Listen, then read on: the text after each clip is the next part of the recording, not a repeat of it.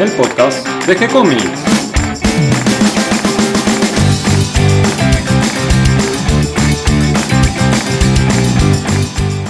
Muy bienvenidos a un nuevo episodio de G-Comics, el podcast donde hablamos de historietas, hoy con Mario Borkin. ¿Cómo estás, Mario? Hola, buenos días, ¿cómo andas, Gonzalo? Mario es escritor, es guionista, es médico cirujano, ya lo presenté muchas veces. No vamos a hacer una introducción larga, Mario, porque hoy tenemos un invitado muy especial que ya nos visitó y viene por segunda vez, que es José Luis Pobo. ¿Cómo estás, José Luis? Sí, hola, Gonzalo.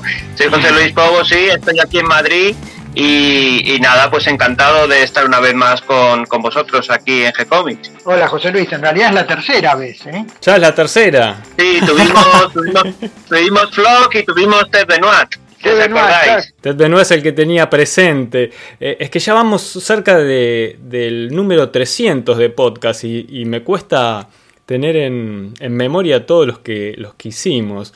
Eh, qué bueno, José Luis. Eh, José Luis es arquitecto, es dibujante, eh, tiene publicado dos libros de historietas, por lo menos son los que yo conozco, Las aventuras de Miquel Mena. Es así.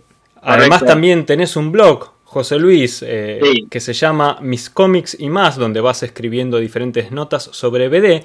Y además tenés un grupo en, en Facebook que se llama El Foro de la BD, un lugar muy lindo yo visito poco el Facebook, pero uno de los pocos lugares que siempre doy una vuelta es por el foro de la BD. Si bien no soy de participar escribiendo, siempre me entretengo leyendo las notas y compartiendo eh, un poco con, con todos los visitantes el material que van subiendo, porque desde acá Argentina nos perdemos muchísimo de todo lo que tienen publicado allí en España y además por la cercanía con Francia. Sí, exacto, sí, sí. Es un lugar magnífico donde, donde hay gente que muy apasionada y, que se comparte mucho material y como sabéis también material propio eh, una vez al mes, las obras de los propios miembros, que también algunos somos dibujantes y la verdad es que, hay un ambiente fenomenal, sí. Te olvidaste mencionar que José Luis es un avesado músico de jazz. no, de jazz no, de rock and roll más bien. Ah, rock and roll, ah, perfecto. Porque escuché algo de blues, pero ya, bueno. Sí, sí, sí, blues, rock and roll y pop, más o menos, sí. Eso, el, jazz lo toco solamente el, más antiguo, de los años 20 y 30. Luego el, jazz más moderno ya se me escapa, no, no llego a, a, él. Un perfecto hombre del Renacimiento, muy bien.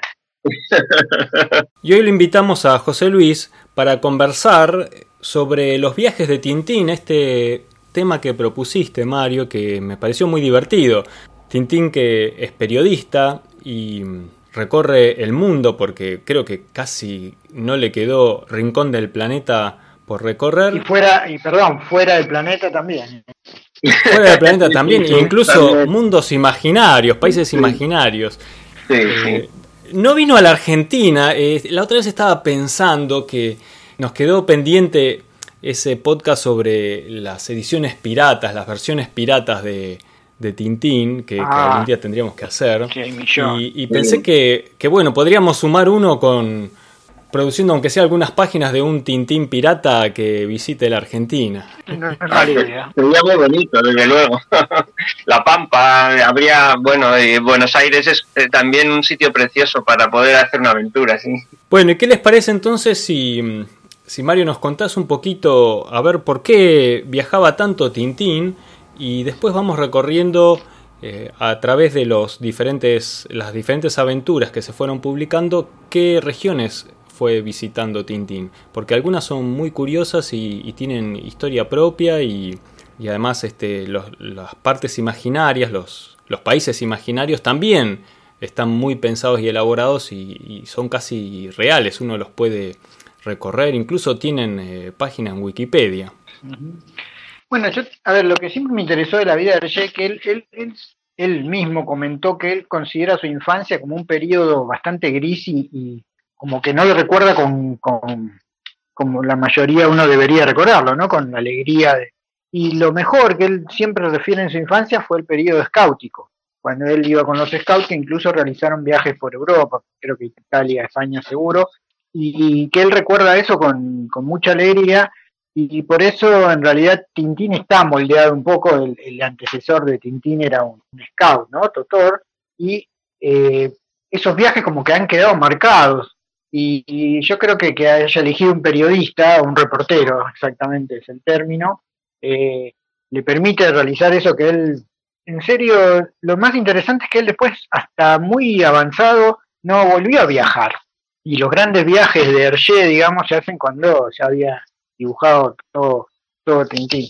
Y mm, por otro lado, es cierto que el cómic americano siempre había tomado lugares exóticos en las historias de aventuras, ¿no? También como una especie de llevar al lector, sacarlo de su, de su patio habitual y, ya la aventura pasó a ser sinónimo de una selva lejana, etcétera, etcétera, que también, ojo, creo que responde a los cánones literarios de, de fines de siglo, ¿no? Con Verne, eh, con Salgari, qué sé yo, que te llevaban a lugares que uno siquiera podía imaginar, ¿no, José Luis? Sí, es así, es así. El, yo creo que desde el principio tenía esa, esa idea de que al, al, darle el oficio de periodista, aunque luego no lo ejerce, como hemos comentado en alguna ocasión, no lo ejerce de, de verdad, salvo en el primer álbum de en el Tintín el País de los Soviets, se le ve trabajando, pero el resto de, de aventuras no ejerce realmente el, el, oficio como tal, porque no le vemos que escriba artículos ni que los envíe a, al periódico ni nada. Pero sí que yo creo que en, en, el, en la base de, de, la creación del personaje está eh, alguien que tenga esa capacidad de, viajar a, lugares muy variados y luego dices tú, eh, eh, Mario, eh, muy cierto, las esas, esas referencias literarias, ¿no? De, del exotismo y demás, aunque el primer viaje eh, venía impuesto por motivos un poco políticos, porque, porque fue un viaje por encargo de Le Petit Vintian, de, de la, del abad eh, Norbert Wallès, que le, le, pidió que fuera a, a llevar a Tintín a, al país soviético un poco para aleccionar a la gente y, y hablar del peligro que, que, que representaba el comunismo. Pero, pero bueno, eh, después de esos primeros viajes que estaban un poco impuestos, luego él siguió a, mandando a Tintín a los lugares que él realmente quería, quería eh, eh, representar en sus aventuras.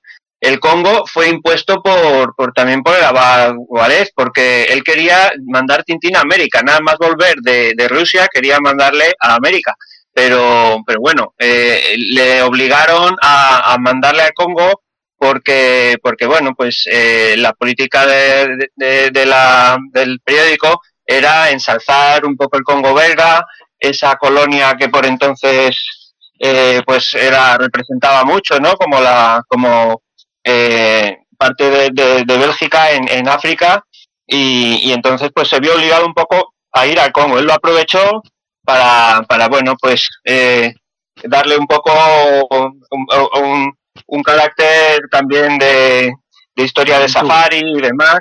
Exactamente. Y, y, y, luego ya llegó a América, que era donde ya te digo, él quería haber hecho la segunda, la segunda aventura. Y, y la verdad que luego, eh, en, en la segunda mitad, quizá viaja un poco menos, pero empezó con muchísima energía, porque después de estos dos estos tres álbumes que hemos hablado, el siguiente, el, el Cigarros del Faraón y el otro azul, el periplo que se hace por por todo, por, desde Egipto hasta China, pues eh, no es moco de pavo, ¿no?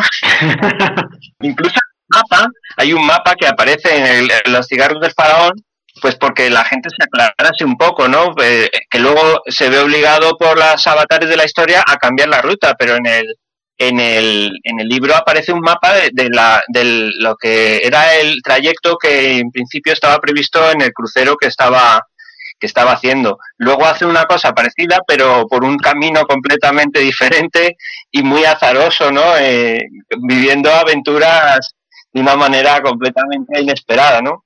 Sí, a mí me hace acordar un poco a Viaje al Mundo de Verne, ¿no? La Vuelta al Mundo. Sí. Este. Sí, la vuelta al mundo en 80 días, sí.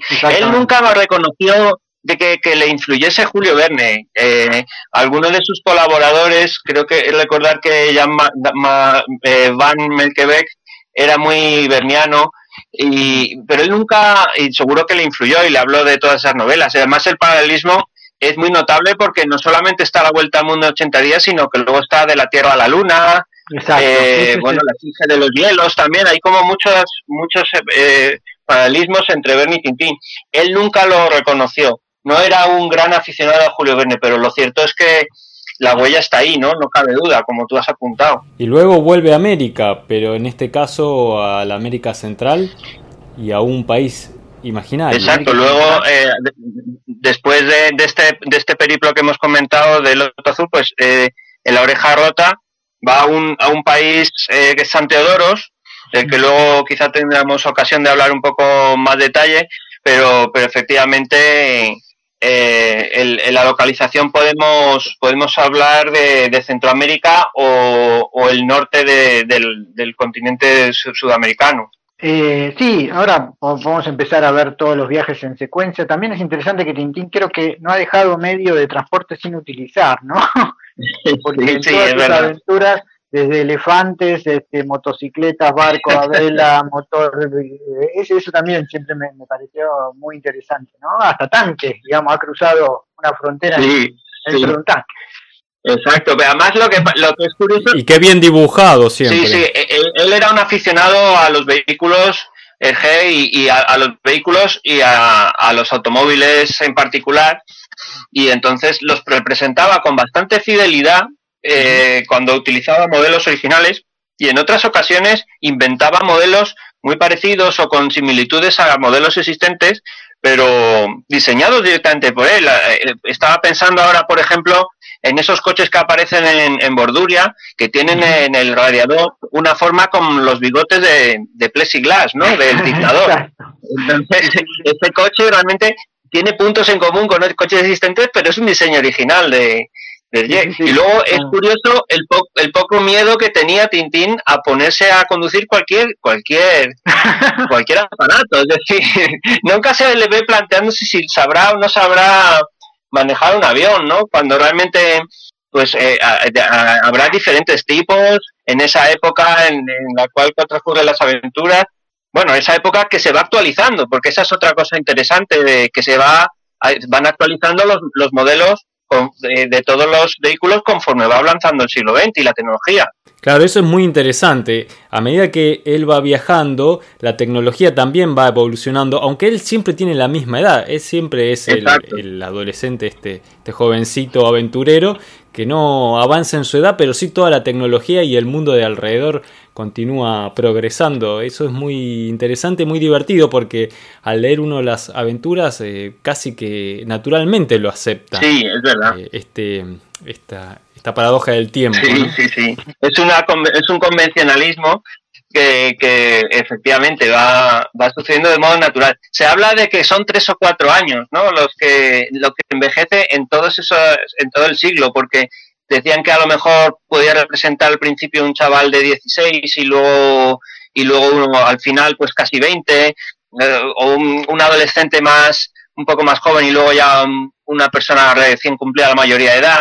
Eso hay diferentes teorías, pero lo cierto es que es que es eso, es una es un cambio mínimo, ¿no? Para lo que es 50 años de aventura.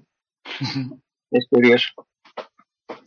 Además también a medida que él va viajando, eh, Hergé va adquiriendo eh, madurez, o sea, a medida que el personaje avanza en sus aventuras, él va madurando, Hergé como dibujante. Sí. Y algunas de estas aventuras tienen una solidez particular desde el lado del dibujo.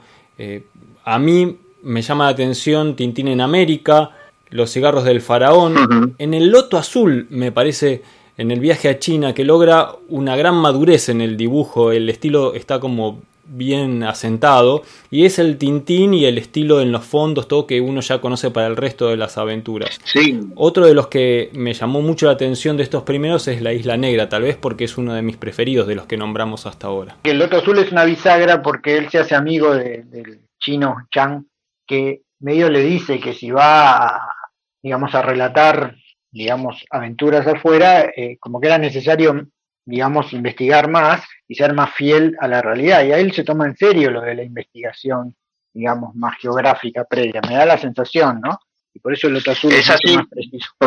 completamente, completamente, porque en ese caso le prestó una gran, una gran ayuda su amigo Chang, eh, incluso en los textos que aparecen en chino en, en, la aventura, que todos tienen su significado, pero es que además logró pues que esa, eh, como tú dices, fue una frontera, una bisagra, porque a partir de ahí él ya se tomó más en serio el tema de la documentación y la verosimilitud de las historias. Y ya es una, una cosa que no abandonará eh, nunca, ¿no? En toda, la, en toda su trayectoria. Y la Isla Negra que comentabas, Gonzalo, pues es, digamos, en ese pequeño mm, recorrido que estamos haciendo es el que tocaba ahora. Y es un álbum muy interesante porque desde el punto de vista del paisaje y, de la representación de la geografía e incluso los lugares, los pueblos eh, escoceses y en general de, toda la península británica, porque se la recorre pues de, sur a norte en un buen tramo, pues se, consiguió al segundo intento, podríamos decir, porque realmente eh, la, versión que conocemos ahora es la, el remake que se hizo en los años 60 Mm, después de un viaje que hizo Voldemort a, a Escocia para documentarse, que incluso pues se, compró un, un, uniforme de Bobby, de policía y todo, dicen, ¿no? Se lo llevó a, a, Bélgica, hizo un montón de fotografías y entonces pues eso vino por unas quejas de, de los editores ingleses porque no, no estaba representado fielmente el paisaje, ¿no? Entonces pues eh, pues eh, el trabajo fue ímprobo, fue redibujar el álbum entero y, y bueno, hay gente que le gusta mucho la primera versión, pero a mí me parece fantástico el, el nivel que se llegó en la segunda de detalle y sobre todo las atmósferas que consigue que consigue representar de, por ejemplo, Kiltoch, la ciudad imaginaria de, Kiltoch, que es donde se desarrolla la última parte de la historia, pues eh, eh, está representada con tal maestría que parece que estás respirando el aire húmedo de Escocia en cada rincón, ¿no? La verdad es que a mí me parece un prodigio esa, esa, esa versión que se debe bastante al lapicero, a la, a la plumilla de Bodemor, el, el colaborador de, de Jack, que lo realizó pues bajo su, bajo su supervisión. Hay un detalle en esa historia donde se nota la maestría de Bob Demore, como vos decís, José Luis. Eh, es un detalle que parece muy simple, pero no lo es. Cuando él cruza el lago en un bote, el bote está dibujado a la perfección en todas las tomas, con una precisión, una limpieza. Eh, y uno lo ve y parece fácil. Yo le propongo el desafío a cualquier dibujante que intente copiar el bote, porque es realmente muy difícil de dibujar, eh, además con esa calidad y esa precisión. Eh, eh, es casi un 3D. La verdad, eh, no sé cómo lo hizo.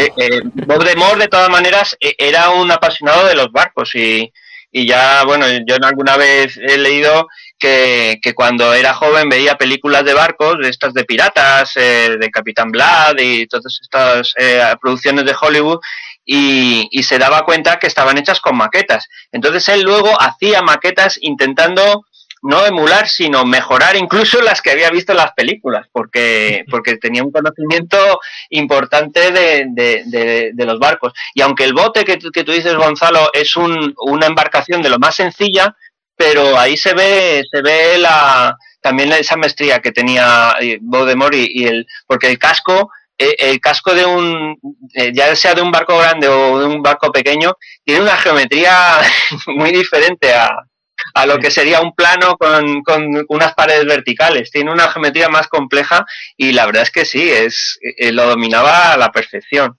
Sí, y ahí nombraste también eh, una ciudad imaginaria y si hablamos de lugares imaginarios en el álbum siguiente, El Cetro de Otocar, él ya directamente no solo desarrolla e imagina una ciudad, sino dos países completos en el centro de Europa. Exacto. Estamos hablando de Sildavia y Borduria. Exacto, Sildavia y Borduria. Eh, Borduria lo, lo, desarrollará un poco más después en el asunto Tornasol, que se desarrolla en ese país. En, en, en el cetro, sobre todo, eh, vemos Sildavia con sus, con sus paisajes, sus gentes, sus, ciudades, su palacio real, que es maravilloso, y luego vemos al final la, la frontera con Borduria, en, aquel, en aquella secuencia maravillosa en la cual está a punto de, de perder el cetro, que es el símbolo del poder de, de Rey Muscar XII, ¿no? de, de, de Sildavia y, y, la verdad es que eh, se nota hecho con muchísimo cariño por parte de GS ese país. O sea que lo inventó, lo inventó eh, eh, queriendo darle un carácter muy marcado y, basándose en modelos reales para darle una verosimilitud, porque aunque no sabemos exactamente dónde se ubica, pero ya nos está diciendo que es balcánico, con lo cual tenemos eh, pues lo que era la antigua Yugoslavia, Bosnia, Herzegovina, Albania, hasta Grecia, ¿no? Pues como modelos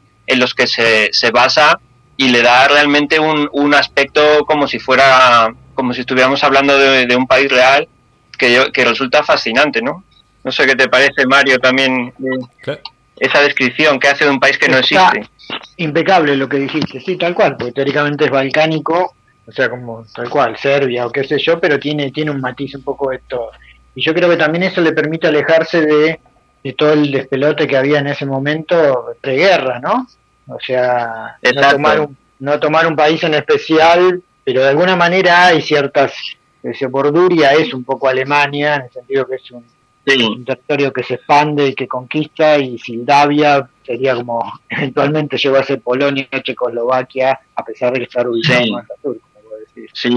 Claro, el, gobernante de Borduria se llama Muskler, que es una combinación tal vez de Mussolini y Hitler. Bueno, realmente era un, era un infiltrado que tenían en Sildavia, era de, la, de un grupo que había de, de habitantes de Sildavia, pero que estaban, por así decirlo, infiltrados en el país eh, sirviendo a los intereses bordurios. Y eso se ve al final en, esos documentos que, que, se, que ocupan las viñetas de, de, las últimas páginas, ¿no? En las que lo firma, pone firmado Musler. Y tiene también tiene también como el Hail Hitler, ¿no? En vez de Hail es Amai, ¿no? Es como ese grito, ese grito de Hail Hitler, pues está, está aquí representado por el Amai Musler, ¿no? Sí, sí, sí, Exactamente. Eh, eh, lo que es eh, la, representación de un país totalitario. Luego, cuando vuelvan en el asunto Tornasol, pues tiene un poco más pinta de lo que es la Rusia la, Rusia dictatorial de, Stalin, y demás, pero en este momento, en este momento es Sildavia, eh, puede ser como decía Mario, eh, Polonia, que fue el primer país que, invadió Alemania, y, desde luego, pues eh, estábamos en una, en una época en la cual pues realmente es que era estaba omnipresente porque era en los años de preguerra la, en toda Europa las noticias que llegaban de Alemania eran muy inquietantes y, estaba omnipresente el tema del partido nazi que estaba en, en continuo ascenso y la preocupación que había de del, posible desencadenamiento de, un conflicto. Eso lo vemos también en el tesoro, en el Tintín del País del Oro Negro, que aunque demos un pequeño salto ahora, pero no está el salto, porque realmente empezó, empezó a publicarse en ese momento y se vio interrumpido por la guerra y luego se acabó mucho más tarde y por eso eh, figura eh, en, ese, en ese punto en, el, en, la, en la trayectoria cronológica de, de las obras de Ye. Pero realmente eh, podíamos ahora hablar de la primera mitad de, de, Tintín el País de Oro Negro, porque Tintín abría el periódico y ponía, ¿habrá guerra? ¿No habrá guerra? Es, es, un inminente, es inminente quizá el desencadenamiento del conflicto y demás. Y entonces estaba hablando de, la, de realmente algo muy real, que era la Segunda Guerra Mundial, y, claro, quedó interrumpido. Cuando acabó la aventura, pues ya eran otras guerras las que, las que estaban las que estaban por ahí, ¿no? La guerra del petróleo y el conflicto palestino, eh, que estaban también geográficamente con, con, la, con el entorno en el que se desarrolla esa aventura. Por eso aquí nos obliga un poco a hablar de ella en dos partes, ¿no? En esa primera parte y después pasaríamos a, los álbumes que se desarrollan durante la guerra en la que los viajes son pues pura aventura, ¿no? Ya no está hablando de nada de política, sino que ya está trabajando en el periódico Le Soir, que, estábamos, estamos hablando de la época de la ocupación, y, y bueno, pues Le Soir, pues como es un periódico que, digamos, no es que estuviera controlado por los nazis, pero efectivamente era un periódico del régimen y, y, del, y, bueno, el, poder lo detentaban los alemanes, que eran los que, los que habían ocupado Bélgica. Entonces, no tuvo más remedio que abandonar todas esas veleidades políticas y todo ese afán de, de representar en, en, por medio de aventuras eh, conflictos reales, como, como lo que hemos hablado, ¿no? De, de, en, el caso de Sildavia, o también eh, la guerra del Chaco, que antes hablábamos de la oreja rota, del Gran Chaco entre, entre los países eh, hispanoamericanos de, Bolivia y, Paraguay, y, Paraguay. y ahora en cambio, pues, pues bueno, las aventuras son pura aventura y pura evasión. Estamos hablando del tesoro de la Rojo, vamos, el, el secreto unicornio y el tesoro de la Rojo, que son viajes, pues, pues eso, más, más vernianos, como apuntaba eh, Mario, ¿no? Ese, ese afán de, de, la, de la aventura más clásica, más decimonónica, y luego, y luego también las siete bodas de cristal y el templo del sol, pues es una historia, pues casi como de, de maldición inca, o sea, de maldición de Tutankamón, pero en, en, en versión inca. Exacto. Y, y, y, entonces, pues eso, durante la guerra, eh, pues eh, el, el, todo, voy, la estrella misteriosa, que es el que me he saltado, la estrella misteriosa, pues una, una historia de fantasciencia, ¿no? Entonces, eso le permitió, pues, pues no, que no tener ningún conflicto con unos ni, ni con otros, sino decir, bueno, pues yo estoy dedicado al, al público infantil, juvenil, sobre todo, que, aunque ahora lo leemos los adultos mucho, pero entonces era un, un cómic fundamentalmente infantil y juvenil y, y, les proporcionaba aventura, exotismo, eh, el desierto en el tesoro del, en el cangrejo de las pinzas de oro, que, que también eh, eh, corresponde a esa, a esa etapa donde conoce Tintín Capitán Haddock y es eso, exotismo, aventura en un, en un sentido más clásico y, y, bueno, pues pura evasión, ¿no? Por así decirlo. Bien, luego termina El País del Oro Negro, esta historia que había quedado interrumpida por la guerra. Y en el siguiente episodio, con el capitán Haddock, al que ya había presentado anteriormente, viaja nuevamente a Sildavia, pero esta vez con un objetivo más ambicioso. Objetivo la luna. Exactamente. Eh, y, curiosamente, el ambiente que hay en Sildavia es un poco como de Guerra Fría, ¿no? Porque cuando llega el coche a la, a la, a la central de, de que bonito nombre también, porque claro, ahí había que inventar también no solamente ese nombre tan sonoro de Sildavia, sino, sino las, eh, las ciudades, Club, la capital, y en, claro. el, el, el Centro Aeroespacial de Investigación. Y, pero bueno, la, la manera en la que le reciben pidiendo la documentación y de una manera como muy hostil, pues nos hace pensar en una Sildavia ya menos amable desde luego que aquella en la cual le dabas la mano por la calle al, al monarca, ¿no? Y todo era como mucho más... Sí, parece más la Alemania del Este, ¿no? Porque está la policía secreta y, y los, los siguen, la CEPO, sí, que suena medio a la Stasi. Este, sí, tenés razón. Exacto. E, entonces ahí... Aparece la energía nuclear también aquí, porque están justamente en Sildavia, en las montañas, por, eh, porque allí hay uranio para, no sé por qué necesitan uranio para volar a la luna, pero es parte de, de la aventura. Hay un reactor nuclear con unas pilas. Sí, porque en esa época, en los 50, se pensaba que la energía nuclear iba a servir para todo. ¿no? Sí, y de hecho, de hecho, eh, el, el, la base del, tema es que el, motor del cohete es un motor atómico.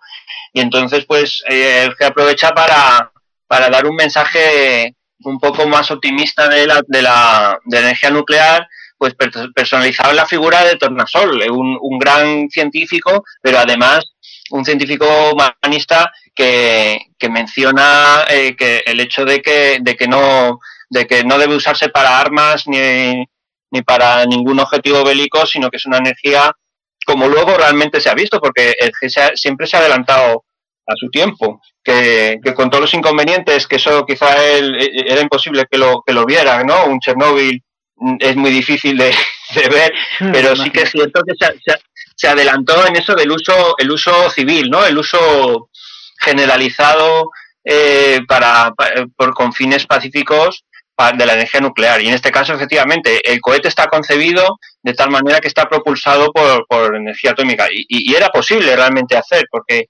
eh, en, metiéndonos un poco en harina de, del tema de objetivo la Luna, de aterrizaje la Luna, pues son unos álbumes que están utilizando todo lo que se sabía en la época sobre el tema de los posibles viajes espaciales y está documentado muy bien, eh, con una serie de fuentes pues bastante solventes entre ellas el libro de, la astronáutica de, de y, se preocupó muchísimo de hacer algo plausible, algo que, que, no fuera una historia de marcianos eh, y demás, sino que, que todos los datos si no eran reales, eran por lo menos muy compatibles con lo que se sabía entonces, ¿no? Respecto a, ciencia y tecnología. Cuando hablamos de preparar este podcast con Mario, eh, nos surgió la duda de si aterrizaban en algún lugar específico en la Luna. Porque en el siguiente episodio, que se llama Aterrizaje en la Luna, bueno, ellos efectivamente ya emprenden el viaje hacia el satélite y, y sí, efectivamente eh, lo encontraste, ¿no, ¿no, muy lejos de donde aterrizó, alunizó el Apolo 11, que es el Mar de la Tranquilidad. Ellos aterrizan en el Mar del Néctar, en un, dentro de un cráter que se llama Hiparco, me parece, ¿no? Corregime. El, el circo de Hiparco me suena así. Sí, sí, sí. Eh, o sea que no solo estaba bien documentado, sino que hasta tiene una, una geografía similar a la del primer alunizaje real que no está muy lejos. Eh, así que sí, sí, sí, hasta en eso, porque yo no me acordaba, pero tuve que averiguar y tal cual, y lo, describe, ¿no? sí, sí, sí. La verdad es que se preocupó muchísimo de, de, que, de que fuera verosímil el, la aventura lunar y, y, se nota en cada en cada uno de los aspectos que, que, vamos viendo ¿no? Eh, a lo largo de, de la aventura, de cómo, de cómo funciona el cohete, la falta de gravedad, cosas. En ese, en ese momento, por ejemplo, eh, nunca se había experimentado la falta de gravedad y, era todo teoría. Esto de que eh, el capitán Haddock el whisky se le hace una bola, pues eso luego lo hemos visto en, aceleradores, en, en, máquinas que, que, simulan la falta de gravedad, pero entonces era pura teoría y, y luego realmente eh, es así, ¿no? Y se veía la, la, el, whisky del capitán hecho una esfera, ¿no? pero porque eso efectivamente es imposible que a un artista de cómic se le ocurra. Eh, eh, eso es pues labor de investigación y de, documentación y de, y de, apoyo, claro. Otro acierto además fue el carro lunar, que si bien es un carro mucho más pesado el, que, llevan, este, efectivamente hubo un carro lunar. Sí, exacto. Y a mí de, de esta aventura en dos partes, eh, me, encanta en eh, Objetivo de la Luna, me resulta muy gracioso que el Capitán Haddock eh, de entrada nomás lo felicitan por su valor para, para, ir como voluntario en esta misión y el Capitán Haddock no, no lo tenía ni pensado, pero claro, ya no se puede echar atrás después de todo lo que lo elogian por su valor y su valentía. es muy gracioso. Es una, una buena muestra ¿no? del personaje, de cómo es ese personaje que, que en Tintín en el Tíbet también le dice, pero tú estás loco, ¿cómo vas a poder ir a, buscar a alguien que seguramente ha fallecido? Y dice, pues vete tú solo. Y a la siguiente viñeta le vemos ya con las maletas hechas y acompañando. Eso es muy gracioso, sí. Es genial. ¿Qué otros viajes eh, emprende Tintín por el mundo? Pues, pues, bueno, tenemos, tenemos a continuación de la vuelta de la luna, como, como hemos apuntado antes, eh, el asunto Tornasol, que es una, un, una historia plenamente de Guerra Fría, ¿no? En el cual el, el McGuffin, como diría Hitchcock, de, de la, la excusa que sirve para la historia de, espionaje es, es, un aparato de ultrasonidos eh, que para, que, susceptible de ser utilizado con fines bélicos devastadores, ¿no? Entonces, el, el rapto de, del profesor les lleva eh, vía Suiza, eh, primero Ginebra, luego la ciudad de Lyon, hasta, hasta Borduria, hasta el mismo corazón de, de, la maquinación que pretendía hacerse, hacerse con, con, el invento de Tornasol para darle, para darle un uso bélico, ¿no? Y ahí es lo que, bueno, pues eh, lo que comentaba al principio, que, que, Borduria siempre se ha identificado con todo lo negativo, ¿no? Si hablábamos antes de, del centro de tocar, que era un, un asunto de, de Alemania, pues aquí vemos eh, una borduria como muy estalinista, ¿no? El tema del bigote de, Stalin también recuerda al bigote de Plexiglas, que es el, mm. el dictador que tiene oprimido al pueblo bordurio y, y bueno, es muy hostil también la, el recibimiento que, que, hacen a, Tintín y Haddock poniéndole a aquellos escoltas que realmente dicen, bueno, que están ahí por su seguridad, pero en el fondo les tienen, les tienen perfectamente vigilados, ¿no? Es algo que luego hemos visto mucho también en, el cine, ¿no? Esta, esta costumbre de los países totalitarios, ¿no? De ponerte a alguien que se supone que te va a proteger y en realidad te está, te está vigilando muy estrechamente, ¿no? Es, es un ambiente bastante eh, opresor, ¿no? Bastante agobiante el de, el de la borduria de, del asunto de Tornasol. Eh, y finaliza en el castillo de Baquín, que, que es eh, eh, en una huida que, es de lo más de lo más emocionante con que acaba con el, con pilotando el, tanque lo que decía esa salida en la conversación hace un rato no saliendo llegando hasta la frontera a bordo de, un acorazado de un tanque nada menos la verdad es que es una, a mí es la aventura preferida mía de Tintín, aunque es complicadísimo quedarse con una sola, porque me parece un punto en el que G tenía ya tal maestría y estaba rodeado de tal equipo fantástico de colaboradores que no dejaba nada al azar y, y, y, es un punto un punto para mí de llegada importante. Luego las que vienen después son fantásticas, pero quizá pierde ya ese ese ese encanto de la aventura más pura eh, no sé, eh, para mí es un, punto de madurez eh, que, le hace ser para mí una de las mis aventuras, ya digo, preferidas de toda la saga. Mario, ¿y cómo sigue luego el viaje de Tintín? No, coincido con, con, José Luis, es una de las mejores. Después de, mm, del asunto Tornasol, es ahí cuál, ya ahí se me... de Coque. Ah, pues Coque. Claro. Vuelve, vuelve, digamos, a. Estoque Coque es en, en, Arabia Saudita, ¿no? sí, realmente, es el, el, Emirato del Kemet, que es un ah, país imaginario también, eh, que está, se supone, en la península arábiga y, y, bueno, y da al Mar Rojo, con lo cual pues, pues bueno, eh, realmente eh, es, es, eso, está muy cerca, se supone, de Arabia Saudí. De hecho, se, se menciona una ciudad de Arabia Saudí que es Jeddah, porque cuando está en el Mar Rojo, aunque luego no, ahí estuve yo viviendo durante un tiempo en ah, Jeddah y me llevé este álbum, este por motivo de trabajo, pues me tocó unos meses vivir en Jeddah, me llevé este álbum en la maleta y, y, me sorprendió que aparece el nombre. Yo no lo tenía en mente, pero aparece el nombre de, de Jeddah, eh, aunque luego no la pisan. Eh, es una de las, de las veces en las que aparecen nombres geográficos eh, concretos, porque es curioso, ¿no?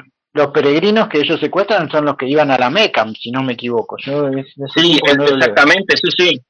Sí, sí, sí, a la Meca, porque Jeddah es un puerto del cual, pues, pues bueno, eh, eh, hay una ruta a la Meca que no es, no es muy, no es muy larga. Nosotros estuvimos ahí participando en el proyecto del, del tren de alta velocidad que precisamente acababa, acababa en la Meca y, estaba pensado también esa línea eh, porque pasaba por Jeddah para, para gente que venía en el Mar Rojo por barco y luego cogía el tren hasta la, hasta la Meca. Entonces, bien se mencionan todos esos lugares reales, pero lo que es la aventura se desarrolla en el país imaginario del Kemet, el Emirato del cual el mandatario es Ben Khali al cual ya Tintín había conocido en El Oro Negro, en Tintín el País del Oro Negro. Y una cosa muy curiosa que hay en este álbum es la representación mm, de una de un templo nabateo ah, aparentemente muy, muy, parecido a Petra, pero que no es Petra, es decir, claro el, el, el monumento, vamos, todo, el, eh, todo esa, ese conjunto arqueológico de los nabateos está en Jordania y es muy, muy parecido. Pero si te fijas en los remates de los, de los pináculos que tiene, están cambiadas los remates curvos por rectos y viceversa. O sea, le está hecho a propósito para que no sea, ¿no? Para, que no sea. claro, porque realmente no puede ser Petra porque están en el Kemet y dentro está el, emir Ben o sea que él le, fascinó seguramente las fotos que vio de, esa ciudad eh, nabatea que luego en décadas posteriores se ha explotado mucho turísticamente y, ahora pues muchísima, muchísima gente viaja a verla, ¿no? entonces eh, quizá no era tan conocida, no sé, no sé yo. No. Eh, se hizo famosa también por una de las Indiana Jones creo que usan, ¿no? Sí, en, en, sí, en la última cruzada, pero ahí, claro, ahí, ahí sí ahí sí que era porque, porque la rodaron allí. Sí, sí Stock de Coque, está bien, me había olvidado, porque después sigue, creo, si no me equivoco, se va al Tíbet. Exacto, luego, luego tenemos Tintín en el Tíbet donde aparece, aparece otro, otros lugares que son reales como, como puede ser, bueno, en, eh, está en la India, eh, están en Kalmandú y, demás. Luego hay un sitio un poquito más imaginario que es el templo de los lamas, que recuerda un poco a Shangri-La, ahí en el medio de la montaña. Pero bueno, es una historia del Himalaya y, y el Himalaya, pues bueno, eh, está por lo que se comenta muy bien representado. Estuve leyendo hace poco el libro de Eduardo Martínez de Pisón, Geografías y Paisajes de Tintín, que, creo, no sé si lo mencioné al principio, pero bueno, este es un buen momento porque se detiene bastante en ese, en ese viaje, porque Pisón es un aventurero, sobre todo un amante de la montaña, dibujante también, porque según va haciendo viajes, va haciendo, va tomando apuntes eh, gráficos, eh, va dibujando bocetos de lo que va viendo.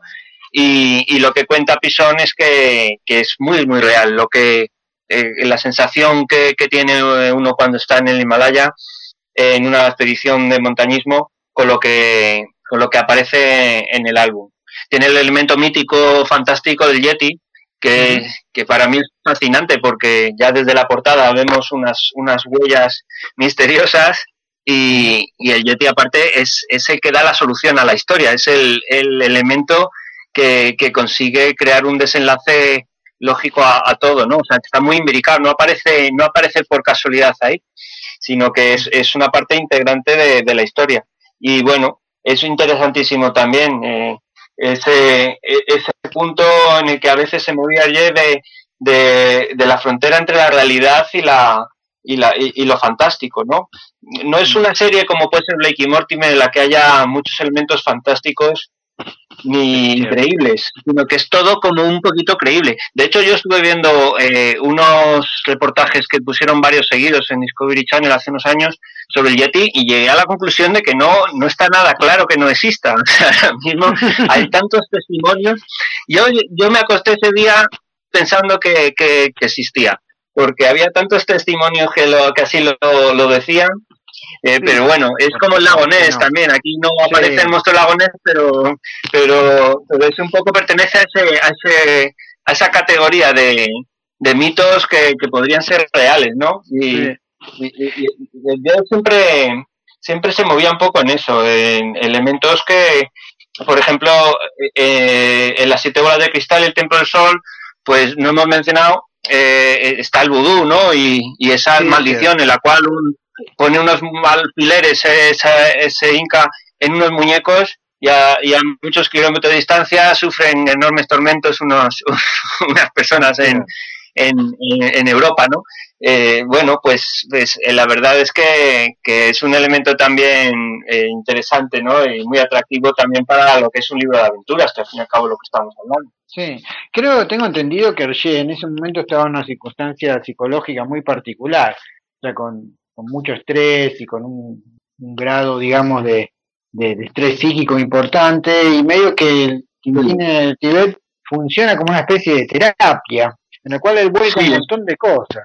Y de hecho él les hacía, se analizaba con un guiano. Entonces esas cosas que tiene Tintín de la percepción de que Chang está vivo y toda esa cosa más eh, filosófica budista tibetana, ¿no? Creo que, que sí se acopla un poco a ese periodo en el que él estaba, ¿no? Un poco más místico. Sí, una crisis además moral, porque acababa de dejar a Germaine, su mujer, y para irse con una mujer más joven, que era Fanny Blaming, la colorista, y entonces eso le generaba también como un sentimiento de culpabilidad, que se unía al estrés del trabajo que tú comentabas y llegando a, a un punto en el cual pues estaba muy tocado, ¿no? Y esto fue como una catarsis, la verdad, fue, este, por lo que se cuenta, tenía sueños blancos, ¿no? En el que todo era blanco. Entonces este era un álbum blanco también, como el álbum blanco de los de los Beatles, ¿no?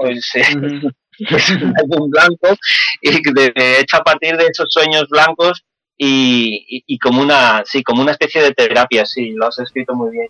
A mí me encanta de este mundo que va creando Hergé es que si bien cada aventura tiene su geografía y su lugar, eh, él los va relacionando, va y vuelve a los distintos lugares y eso le va dando más realismo todavía a medida que uno va leyendo las distintas aventuras.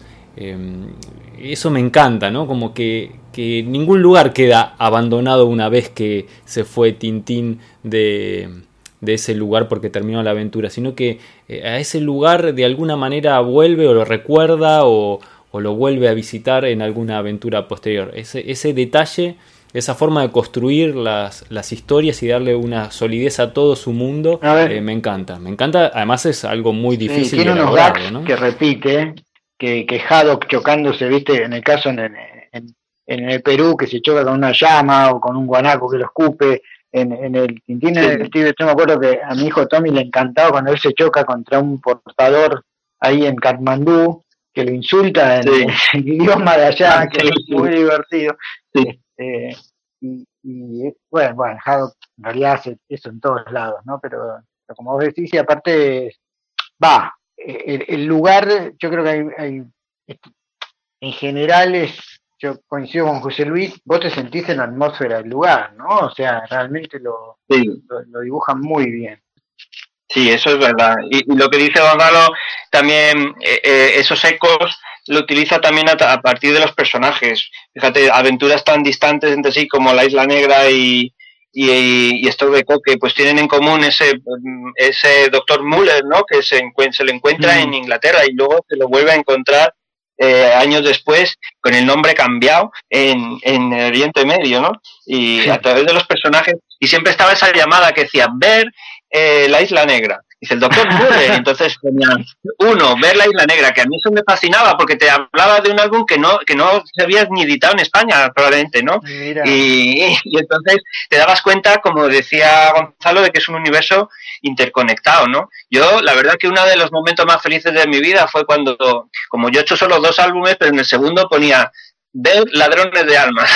entonces, un personaje del, primero y entonces me sentí en ese momento feliz por haber hecho algo mínimamente pues con ese punto en común, con eso que decía Gonzalo de, de, un mundo de aventuras interrelacionadas, ¿no? Ya digo que utilizaba mucho los personajes para eso. Porque el Loto Azul aparece Chang y luego, como estamos diciendo, tiene en el Tíbet, que está casi hasta, hacia el final de la carrera de, de 10, pues eh, ahí está ese personaje de Chang que es la que desencadena toda la aventura. Y después el comodín, ¿no? Que es el general Alcázar, que aparece siempre ah, sí, Exacto, de repente es un lanzador de puñales en un espectáculo de variedades, en un, en un teatro ahí en Bélgica, como luego te lo encuentras, eh, que parece Fidel Castro en la selva con las guerrillas, ¿no? Y para derrocar a, Tapioca, que vamos a llegar dentro de nada, ya a este final del viaje, ¿no? Esta vuelta al mundo que estamos dando. Claro, porque después del viaje al Tíbet, eh, vuelve a casa, porque si no recuerdo mal, ya la, historia siguiente, las joyas de la Castafiore, transcurren todas en... En sí. Exactamente. Eh, eh, este chateau, este palacio, ¿era un lugar real? Eh, no, no es, no es un lugar real, pero digamos que es una mezcla de dos cosas. La, eh, la arquitectura de Moulinsart, eh, bueno, hay un sitio que se llama Sarmoulin, que es como Moulinsart, pero al revés. luego, por otro lado, el castillo es muy parecido al castillo Cheverny, que se encuentra en el Valle del Loire, en Francia, pero sin los dos alas laterales, que son realmente muy, muy grandes, y entonces eh, es una versión reducida. Al quitarle las dos alas laterales de Cheverny, pues queda una versión reducida, pero es prácticamente clavado a la parte central. Y sin embargo, geográficamente es una cosa que poco se ha comentado, pero que yo, yo siempre tengo en mente. En este álbum que, estamos comentando se ubica en Gante, eh, porque hay una, hay una portada de, un artículo que se escribe de, la prensa rosa, si recordáis, le atribuyen a, a la Castafiore un matrimonio inminente falso, una fake news, como decimos ahora, con el actor Sol, con el, con el Capitán Jado. Claro, entonces, Exacto, entonces pone un día en Gante entre las flores, puntos suspensivos, y entonces aparece la escena donde están con las rosas que creó Silvestre Tornasol y demás, y entonces se ve que está en Gante. Y entonces, eh, si nos vamos a un, a un mapa, pues vemos que es una región de Bélgica. Entonces, eh, ya te digo, se ha comentado poco, pero, pero gracias a ese pequeño detalle eh, nos permite saber dónde está Molinsar de una manera bastante aproximada dentro de, de, Bélgica, ¿no? Porque la, la, imprecisión es bastante general en, en porque se habla mucho de Bruselas, pero no se la menciona. Es decir, se supone que Tintín vive en Bruselas, pero no, no se va a mencionar y tampoco eh, se, sabe, pues eso, cómo va, o sea, a qué distancia está. Eh, realmente eh, Bruselas, por ejemplo, de Molinsar, se sabe que tiene estación de ferrocarril porque llega en tren, también otra vez llega en autobús. Luego se supone que se traslada a vivir allí, ¿no? más o menos en el, en el asunto de Masol ya se le ve ahí muy acomodado. Ya parece que su apartamento de soltero aquel ya lo ha dejado. y desde luego en las joyas está ahí metido eh, y ya es un miembro más de esa, de esa especie de, comunidad que se ha creado con el profesor, el capitán y él y, bueno, y el fiel Néstor, que, que, es el servicio que, que tienen, ¿no? La verdad que es, es una aventura muy singular y, y el hecho de que se desarrolle todo en el mismo lugar podría parecer que daba, eh, daría lugar a una aventura aburrida, pero sin embargo es de las más entretenidas de toda la saga. Y para muchos tintinófilos es la obra maestra de, de Jeff. Eh, una comedia muy bien construida y muy, muy estudiada. O sea, eh, ya dominaba perfectamente desde la guion, la, la puesta en escena, el carácter de los personajes. A mí me parece prodigiosa, la verdad, esta aventura. En esta aventura es donde hay un tema con un una placa floja en uno de los escalones de la escalera. Exacto, sí, todos, todos se tropiezan ahí y, además están llamando al marmolista, al señor Bouillou, todo el libro y, siempre dice, sí, sí, eh, ya iré, ya iré. Y es que es algo que le pasaba, a, ayer le pasaba con, con, las personas que vienen, que se comprometen a ir a tu casa a regalar algo y luego nunca van, ¿no? Entonces es un, son eh, esos retratos de tipos humanos muy cotidianos, como el vendedor de seguros, también Serafín Latón, que es, que es insufrible, ¿no? Que, que, realmente es, alguien que, que, te lo podías encontrar, ¿no? Eh, él nunca se daba cuenta de lo pesado que era y le tenías ahí instalado, tomando una cerveza ahí en el sentado y no te lo quitabas de encima, ¿no? O la banda de con el alcalde, que, que también eran unos pesados. Eso de la banda es una, una anécdota que le sucedió realmente a, a, que fueron una banda de, del pueblo a, tocar a una casa que él tenía y, luego, bueno, pues estuvieron ahí un buen rato y al final dijeron, ¡Viva Espirú! O sea, encima se confundieron, se confundieron, a hacer un homenaje al autor de, Tintín, pero le confundieron con el, con el de Espirú y, se, y brindaron por Espirú y bueno, es una, una anécdota muy graciosa también que contaba, que contaba el propio, el propio Qué bueno, qué bueno. Eh, en esta historia tan cotidiana hay varios detalles que, que, crean el ambiente, que es un poco esto que hablamos, porque este, este escalón que siempre está flojo y que tienen que arreglar, hace a, a, la, a la gente que, que, está, que viene de una clase social más alta, que en un pasado tal vez fue más rico y que todavía goza de cierta riqueza, pero bueno, mantener un palacete eh, no es nada fácil. Eh, lo mismo que el estatus de la Castafiore, ¿no? A través de inventar un romance, toda esta cosa de, aparentar un poco eh, o de tratar de mantener un estatus aunque ya no se puede sostener de la misma manera que en el pasado.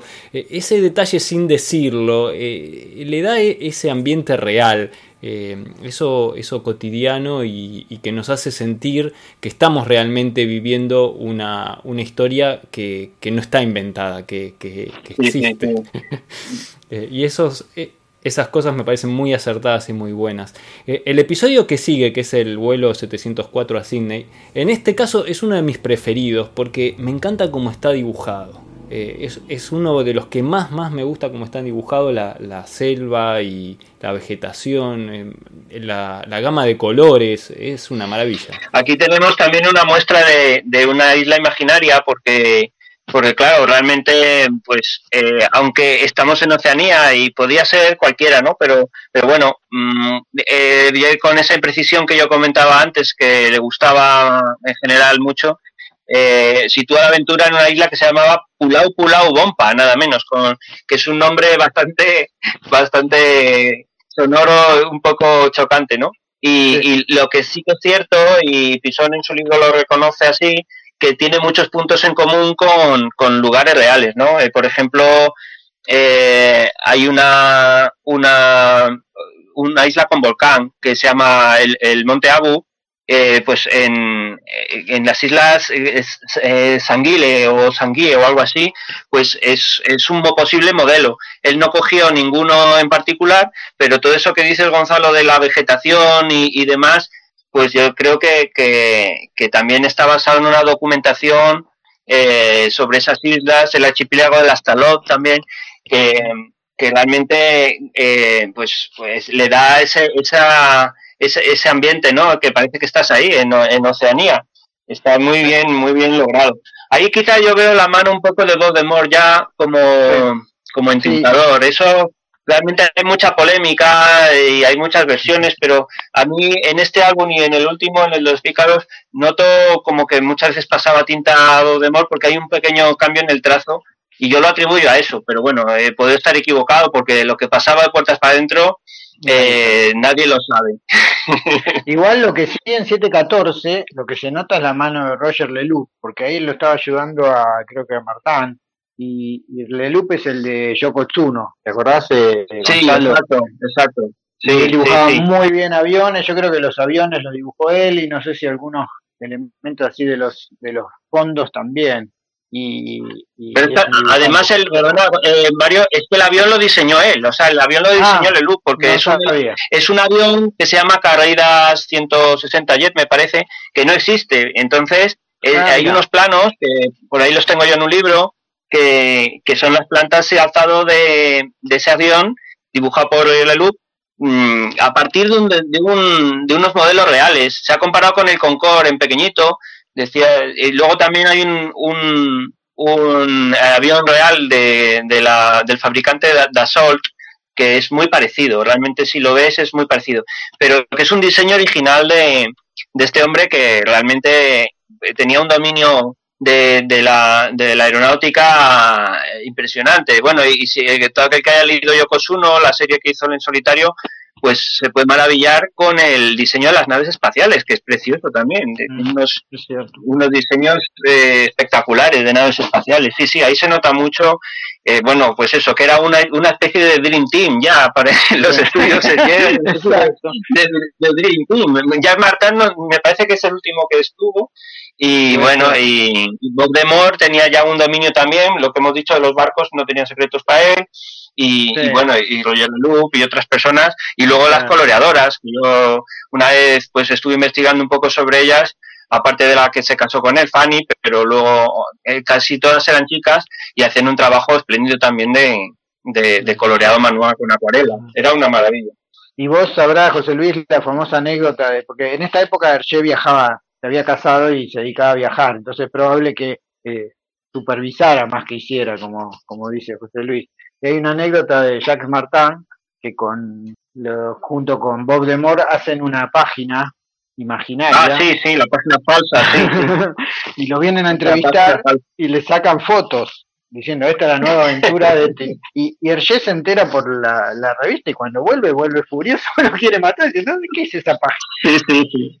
Y vos la ves. yo creo que lo, lo, que peor le sentó a Arje es que era una muestra, y todavía muchos lo, lo esgrimimos así, una muestra de que podían hacer algo parecido sin él, ¿no? Sí, Entonces es lo que más le, le molestó. Y, y, para mí esa plancha que le llaman bidón, pero bueno, bidón es porque significa falso en francés, se llama la plancha bidón, pero bueno, en realidad es la plancha falsa. Eh, lo, lo, que atestigua es que el trabajo que estaban realizando era muy importante, tanto Bob como, como Martín, porque porque bueno, eh, el resultado es espectacular. Es verdad que, que, el guion no existe porque, si no recuerdo mal, no tenía textos. Yo, por lo menos, las versiones que he visto no, tenía textos. No, tenía texto. Y aparecen unos malos, un viaje en avión y tal. Y esto es muy sugerente, pero, pero, pero no pertenece a ninguna historia. Lo realmente difícil, eh, Mario y Gonzalo, yo, no sé qué opináis, de Tintín es precisamente eh, el, el, dar, el dar sentido a, a la historia, más que más que dibujarlo. Hoy por hoy, por, hoy, por ejemplo, eh, tenemos a, a o otras personas que, hacemos dibujos de Tintín eh, intentando imitar el estilo, es difícil, pero para mí lo realmente difícil y, y, y que en ese caso, pues eh, como era una plancha suelta, no, no, no había lugar, pues es, es el, hilar, el, hilar, una aventura entera. Ellos demostraron con esa bromita que lo que podían hacer la parte gráfica, eso sí. Pero creo que el, la, el dar vida a una historia y un sentido y, y, el alma a esos personajes solo lo podía hacer el maestro. Creo que sí, estoy de acuerdo. Eh, en este episodio, corríjanme si me equivoco, es donde está el sketch de la cinta que se pega en el viaje en el avión, que se va pegando, se la van pasando uno a otro. No, no, no, eso es en, es en el asunto Tornasol, en un, en un autobús. En un bus. En un ah, ahí está, sí, sí. Ah, no estaba seguro, no estaba seguro. Eh, bueno, por ejemplo, ese sketch es genial, es genial. Esos detalles, esos pequeños toques en el guion que no hacen a la historia, pero que le dan vida y vuelven real a los personajes. Eh, y que son cosas que, que uno se ríe porque de alguna manera a uno en algún momento le pasó, aunque sea de niño. Y, y, son las cosas que, que, que te hacen eh, acercar a, a, estos personajes y darles vida. Y creo que sí, que es lo difícil. Y eh, hay muchos grandes dibujantes, pero eh, darle vida a una historia y crear un mundo que es muchas veces la, la, idea de un guionista, en este caso es la idea sí. de Hergé, creo que es lo más difícil de conseguir, ¿no? Más que grandes dibujantes. No hay duda, no hay duda. En esta aventura también sí que hay, en ese viaje en avión sí que hay una, una cosa muy graciosa que es el, el combate naval, el juego de los barquitos por tocado, hundido, que, que, lo hacen electrónico, pero es que además hace trampas, hace trampas hace el, trampa, Sí, sí, sí, Carrey. El millonario hace trampas, que, que, es una cosa que se ve un poco el carácter infantil, ¿no? De, de, de esa persona que, que bueno, por quedar como ganador en un mero juego, pues es capaz de hacer trampas, ¿no? Esos pequeños sí, sí, detalles eh, y después, son, si, no son me, maravillosos. si no me equivoco, es que Carreras no se reía nunca y no sé por qué sí con Tornasol. O sea, Tornasol le causa tanta gracia que se ríe por sí, primera exacto. vez. Sí, sí, sí, sí. El hombre que nunca se ríe, era el, el, el apodo era el, el, hombre que nunca se ríe. Y de repente pues le da un ataque de risa, sí. En, en, en el aeropuerto, sí. Bien, llegamos al último episodio, por lo menos que en el que Hergé participó hasta el final, que es Tintín y los Pícaros. Es una vuelta a San Teodoros y aquí, bueno, pues es un momento histórico muy diferente porque porque cuando, cuando viajó por primera vez a San Teodoros Tintín en la oreja rota, eh, eh, aquel mundo de revoluciones y cambio de manos del poder recordaba un poco a México, a, a los días de Zapata, y demás. Y sin embargo aquí eh, parece que estamos hablando un poco de los sandinistas, de, estamos hablando de, de, los, de la revolución cubana, de la, guerrilla de, de, de Castro, del Che, eh, con esa, ese ambiente que había eh, de, incluso en los uniformes, en, en, las barbas, en ese aspecto desaliñado ¿no? de, eh, de, de, esas, de esos personajes, parece, parece un poco esa época. Y luego también es un momento en el cual eh, había temas como la intoxicación informativa por el medio de la prensa. En este caso es, es la, está en la base de la historia, el,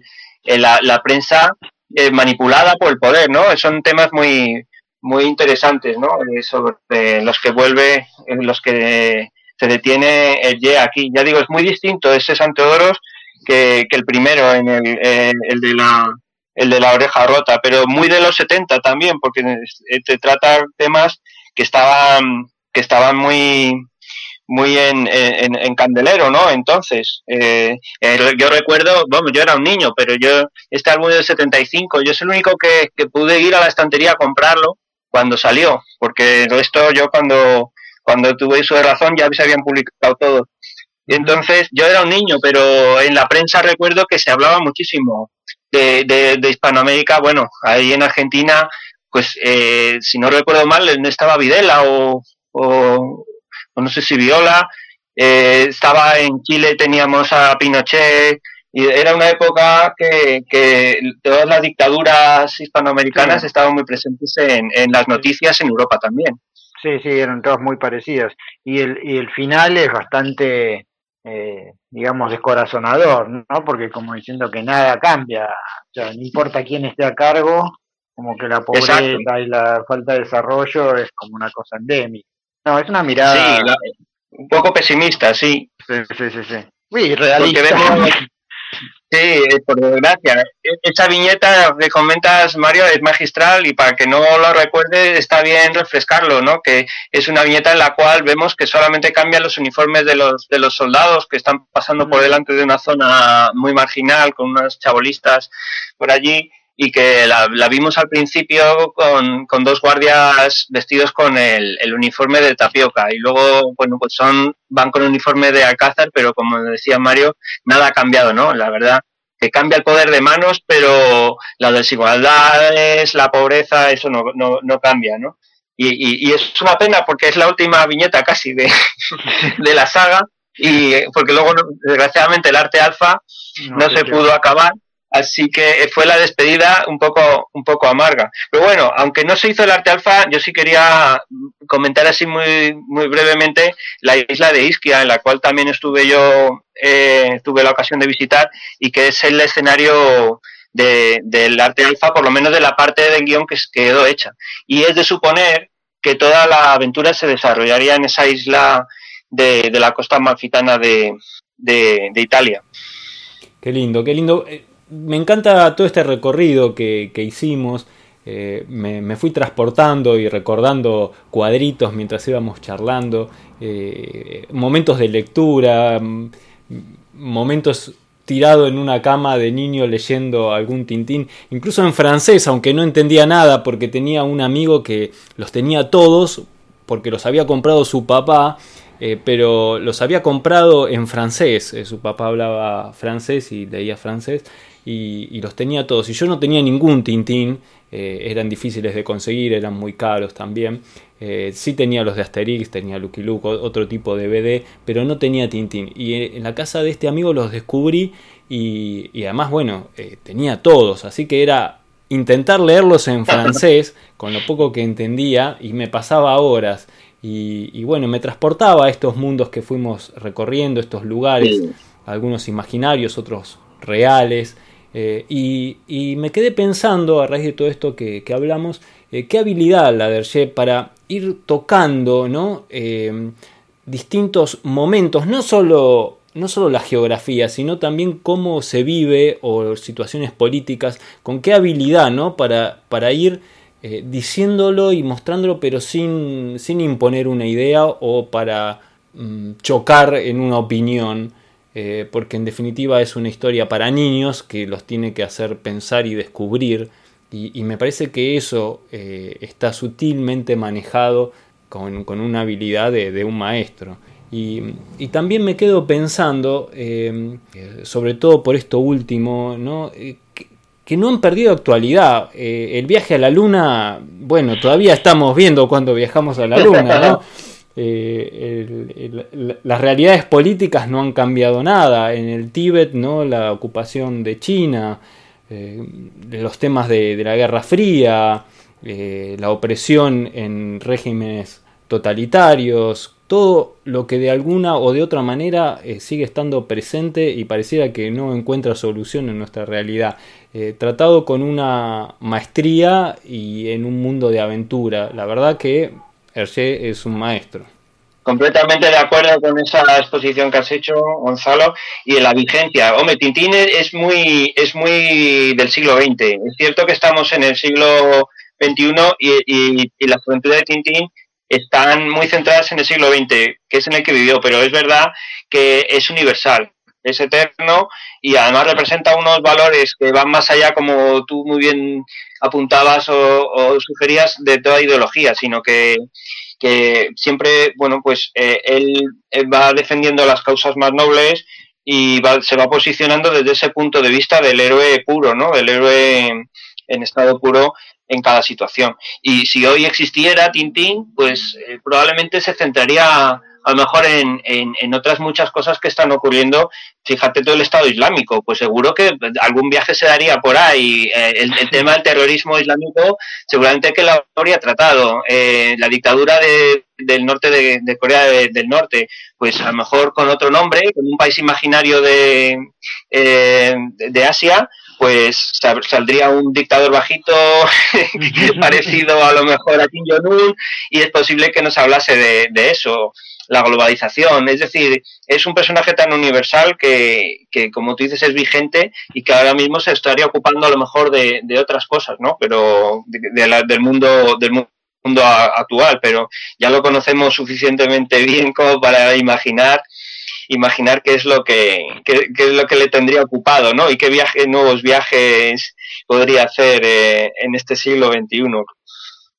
es la encarnación del espíritu libre, ¿cierto? Sí, sí, sí, sí, sí. Qué lujo, José Luis. Eh, te agradezco muchísimo. La verdad que fue un placer escucharte, que nos transportes por todos estos lugares, estos países y ciudades imaginarias, eh, otras reales que hayamos viajado por buena parte de la historia del siglo XX.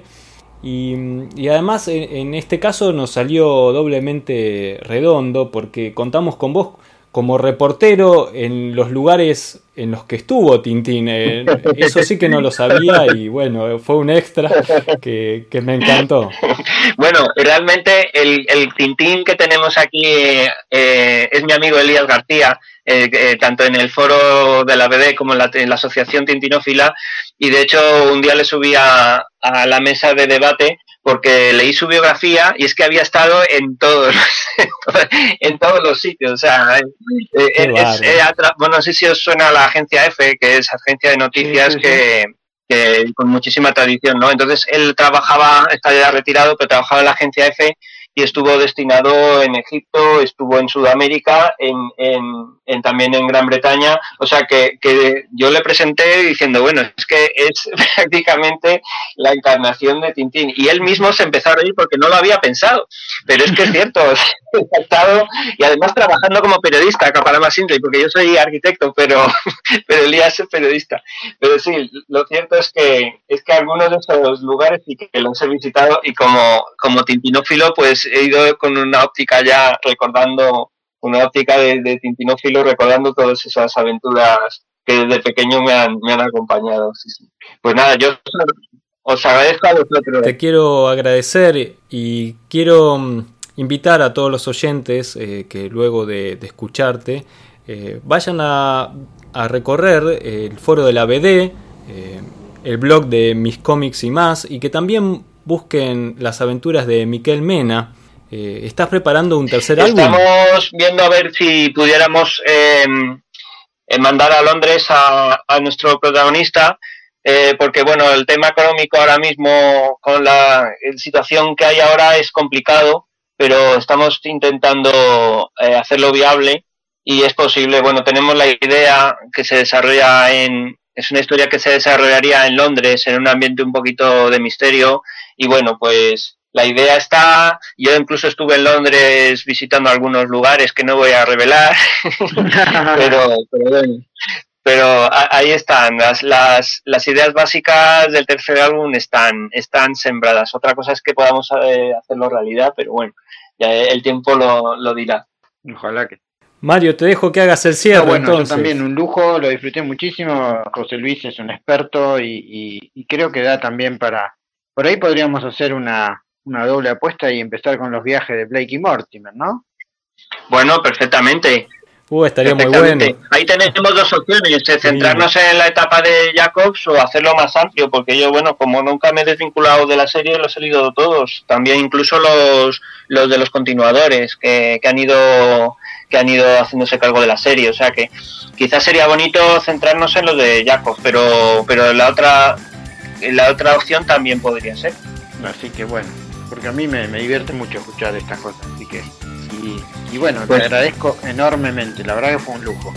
Para mí un placer y un rato... Muchas gracias. Gracias a vosotros, un rato muy agradable también el compartir esta, esta charla y, un placer estar, estar como siempre ahí en, los podcasts de, de G-Comics y ya sabéis, todo lo que todo lo que tiene que ver con el cómic, como me apasiona, pues lo hago con, con muchísimo, con muchísimo gusto. Hasta muy pronto, José Luis. Nos juntamos en algún momento próximo a seguir conversando. De acuerdo. Gracias. Un abrazo. Un abrazo enorme.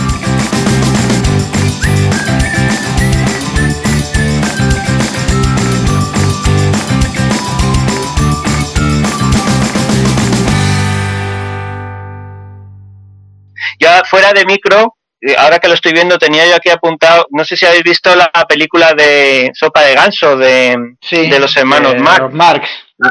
Así, ahí aparece en los países imaginarios de Fridonia y Silvania, que es casi, casi igual el nombre. Y, estuve estuve viendo la, la, época, ayer dándole una vuelta a esto, es de, es de 1933 y el cetro tocar de 1938. Podría ser que hubiera ah. influido a, a, a, eh, Sopa de Ganso. Luego también me acordé de, de Alarma en el Expreso, de Alfred Hitchcock, lo que pasa es que eso es justo de la misma época.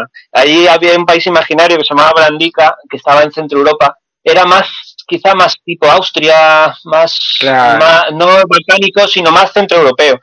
Que, pero, pero es una, es una cosa curiosa. Y, y, y luego, por último, eh, eh, yo recordaba que había un país imaginario, alguno en Agatha Christie. Entonces, eh, no lo tenía muy, muy fresco, pero he recordado que se llamaba Erzoslovaquia y era una novela del, año 1925, El secreto de las chimeneas.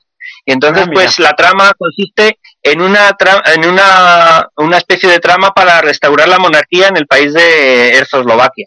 Entonces, son cosas que no se sabe muy bien, ¿no? Yo nunca he oído mencionar que pudiera haber influido Arje esto, pero lo cierto es que Agatha Christie, aunque luego tiene novelas posteriores, pero esta es de los años 20, o sea que sí que podría haber sido una lectura de, de 10, ¿no? Es interesante como precedente. Y también está la de Anthony Hope, eh, Ruritania, la del prisionero de Senda, que también es un... Ah, qué bonito, qué bonito. Sí, eso sí que sí que lo he, leído en algunos sitios como comparándolo con el centro de tocar.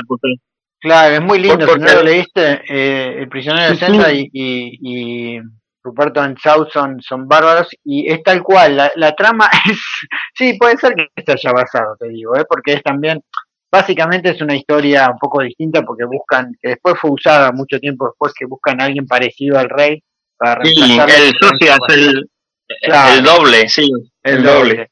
Y, pero pasa en un territorio muy parecido a Austria o a Sildavia, like, sí, sí, sí, está.